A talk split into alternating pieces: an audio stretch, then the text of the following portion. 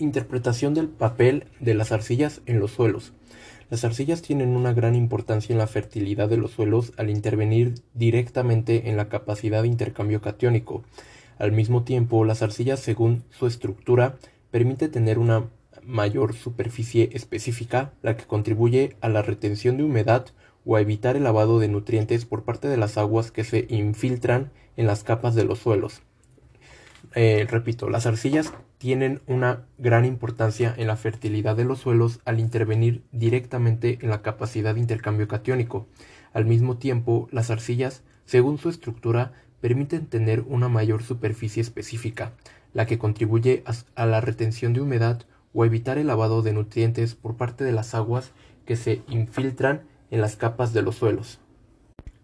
La vermiculita es la que presenta la mayor capacidad de intercambio catiónico, con 150 miliequivalentes sobre 100 gramos, pero es la segunda en cuanto a superficie específica, teniendo 750 metros cuadrados sobre gramo, siendo superada en este parámetro por la arcilla botmorillonita, con una, eh, con una superficie específica de 800 metros cuadrados sobre gramos. La presencia de la de arcilla en el suelo, en un suelo, si bien es cierto tiene su influencia en la fertilidad del suelo, también dificulta las labores agrícolas cuando se encuentra en mayor presencia que las fracciones limo y arena. Repito, la presencia de arcilla en un suelo, si bien es cierto tiene su influencia en la fertilidad del suelo, también dificulta las labores agrícolas cuando se encuentra en mayor presencia que las fracciones limo y arena. Una arcilla, al ser más fina, retendrá mayor cantidad de agua, al hacer más difícil que ésta pueda circular libremente por los espacios intersticiales. Esto en los suelos crea un ambiente anóxico que para las plantas es grave, ya que no permite el intercambio gaseoso y la respiración radicular, provocando la muerte de la planta o facilitando la aparición de enfermedades de tipo fungosas y bacterianas. Repito, la presencia de arcilla en un suelo, si bien es cierto tiene su influencia en la fertilidad del suelo, también dificulta las labores agrícolas cuando se encuentra en mayor presencia que las fracciones limo y arena. Una arcilla, al ser más fina, retendrá mayor cantidad de agua, al hacer más difícil que ésta pueda circular libremente por los espacios intersticiales. Esto en los suelos crea un ambiente anóxico que para las plantas es grave, ya que no permite el intercambio, intercambio gaseoso y la respiración radicular, provocando la muerte de la planta y facilitando la aparición de enfermedades del tipo fungosas y bacterianas. El contenido de arcilla juega un papel fundamental en la estabilidad de la estructura de un suelo, aunque si hay sodio en el complejo de intercambio, la arcilla pudiera volverse inestable. La materia orgánica también puede contribuir a la estabilidad de la estructura. Repito, el contenido de arcilla juega un papel fundamental en la estabilidad de la estructura de un suelo, aunque si hay sodio en el complejo de intercambio, la arcilla pudiera volverse inestable. Eh, los componentes orgánicos. Este es del mismo PDF del que es de una universidad con sus objetivos y justificación. La materia orgánica constituyente del suelo tiene su origen en restos vegetales y animales que, se depositan sobre los suelos que luego de varios procesos se incorporan. Generalmente la materia orgánica fresca es la que compone los horizontes o capas del suelo denominados hidrógeno y oxígeno, que a medida perdón, o capas del suelo denominados H, así se llaman las capas H y O, que a medida que profundicemos en el tema lo abordamos en detalle. Repito, Generalmente la materia orgánica fresca es la que compone los horizontes o capas del suelo, denominados H y O, que a medida que, profundicemos en el tema los abordaremos en detalle. Los suelos para reponer sus minerales requieren de las arcillas y de la materia orgánica. La materia orgánica se puede reponer, en cambio la arcilla proveniente de la meteorización tanto física como química de las rocas. Entonces la materia orgánica se puede reponer, pero la arcilla proviene de la meteorización, tanto física como química de las rocas. Procesos de transformación de materia orgánica. Procesos de transformación de materia orgánica. La materia orgánica primeramente sufre proceso de descomposición provocado por sus mismos sistemas enzimáticos. Luego, la materia orgánica es colonizada por un sinnúmero de organismos de la fauna de suelo en los que su diversidad y abundancia dependerá de las condiciones de manejo y microclima, así como el tipo de material en descomposición. Esta fauna va a fragmentar en partículas más pequeñas que luego permite ser visitada por otros organismos especializados como hongos, bacterias y actinomicetos, entre otros, para seguir otros procesos de desdoblamiento de los componentes del material depositado. Los primeros organismos en ocupar estos restos más pequeños son los hongos, que crean las condiciones para que los otros microorganismos se posicionen y aceleren la transformación del material orgánico. Los hongos rompen las moléculas de lignina que forman las paredes de los vasos y las de celulosa que forman parte de las membranas celulares y eso deja expuesto el material al ataque de las bacterias que se nutrirán principalmente de las proteínas y de los azúcares presentes en el material. Como recompensa, las bacterias liberan nitrógeno amoniacal, NH4, y luego en forma nítrica, NO3 o bien NO2, para permitir que los hongos puedan nutrirse. El papel de la fauna del suelo es de vital importancia para que se forme y transforme la materia orgánica, de allí que surge la necesidad de estudiarlos y valorizar su aporte. Otro importante papel de algunos organismos de la fauna del suelo consiste en transportar materia orgánica tanto en la dimensión horizontal como en la vertical, facilitando así una mejor distribución y una actividad microbiana más acelerada. La materia orgánica, al pasar por todo el proceso de descomposición de parte de la fauna del suelo y facilidad por los factores climáticos, se convierte en sustancias humitas que son nuevamente atacadas y convertidas a minerales a través del proceso de mineralización o al contrario son retenidas, inmovilización, así se completan una serie de ciclos tanto biológicos como químicos y geológicos. Repito, la materia orgánica, al pasar por todo el proceso de descomposición de parte de la fauna del suelo y de y facilitada por los factores climáticos, se convierte en sustancias humitas que son nuevamente atacadas y convertidas a minerales a través del proceso de mineralización o al contrario, son retenidas, inmovilización. Así se completan una serie de ciclos. Etapas de transformación. Para una mejor comprensión de todo el proceso de transformación de los restos orgánicos, se analizarán las etapas sucesivas que se dan. A.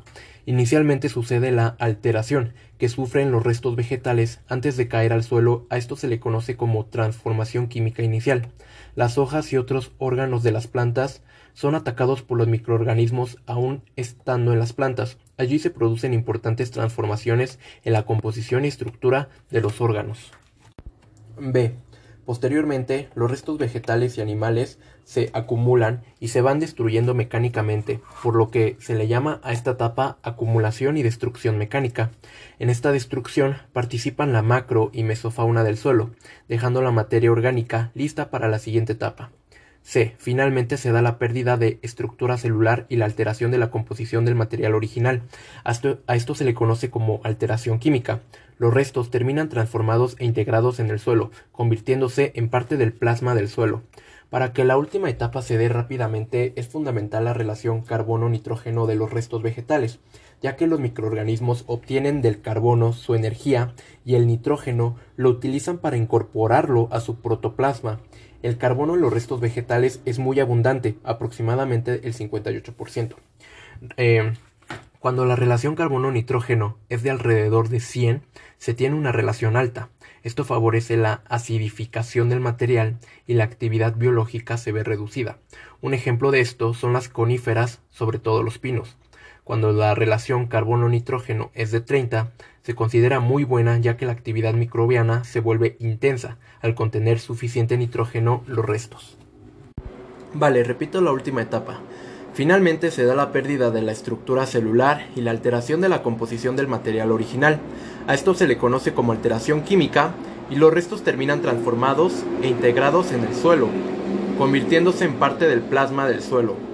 Para que la última etapa eh, se dé rápidamente es fundamental la relación carbono-nitrógeno de los restos vegetales, ya que los microorganismos obtienen del carbono su energía y el nitrógeno lo utilizan para incorporarlo a su protoplasma.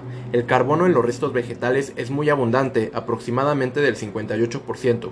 Cuando la relación carbono-nitrógeno es de alrededor de 100, se tiene una relación alta. Esto favorece la acidificación del material y la actividad biológica se ve reducida.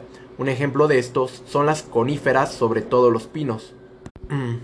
Eh, Cuando la relación carbono-nitrógeno es de 30, se considera muy buena ya que la actividad microbiana se vuelve intensa al contener suficiente nitrógeno los restos. Eh, forma de la materia orgánica en el suelo. En el suelo, ya una vez transformados los restos vegetales y animales, se le encuentra la materia orgánica en forma de sustancias húmicas, las que se identifican en base a su comportamiento frente a la acción de ciertas sustancias relativas.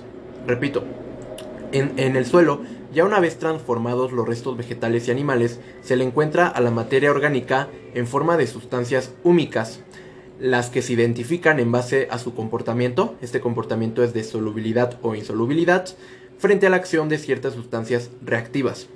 Procedimiento para determinar la fracción húmica. A la muestra de suelo se le agrega eh, hidróxido de sodio, logrando que las huminas, al ser insolubles, se separen de los ácidos fúlbicos y ácidos húmicos solubles. De esta fase se obtiene humina, más minerales que no son solubles en aguache. Para separar los ácidos fúlbicos de los húmicos, se le aplica ácido clorhídrico a la sustancia resultante del paso anterior. Los húmicos, al ser insolubles en ácido clorhídrico, no se disuelven en la sustancia ácida aplicada. Por último, para saber las fracciones de ácidos húmicos que se tienen en el suelo, se le agrega calcio al componente húmico. Los ácidos húmicos pardos se disolverán en la solución, no así los ácidos húmicos grises.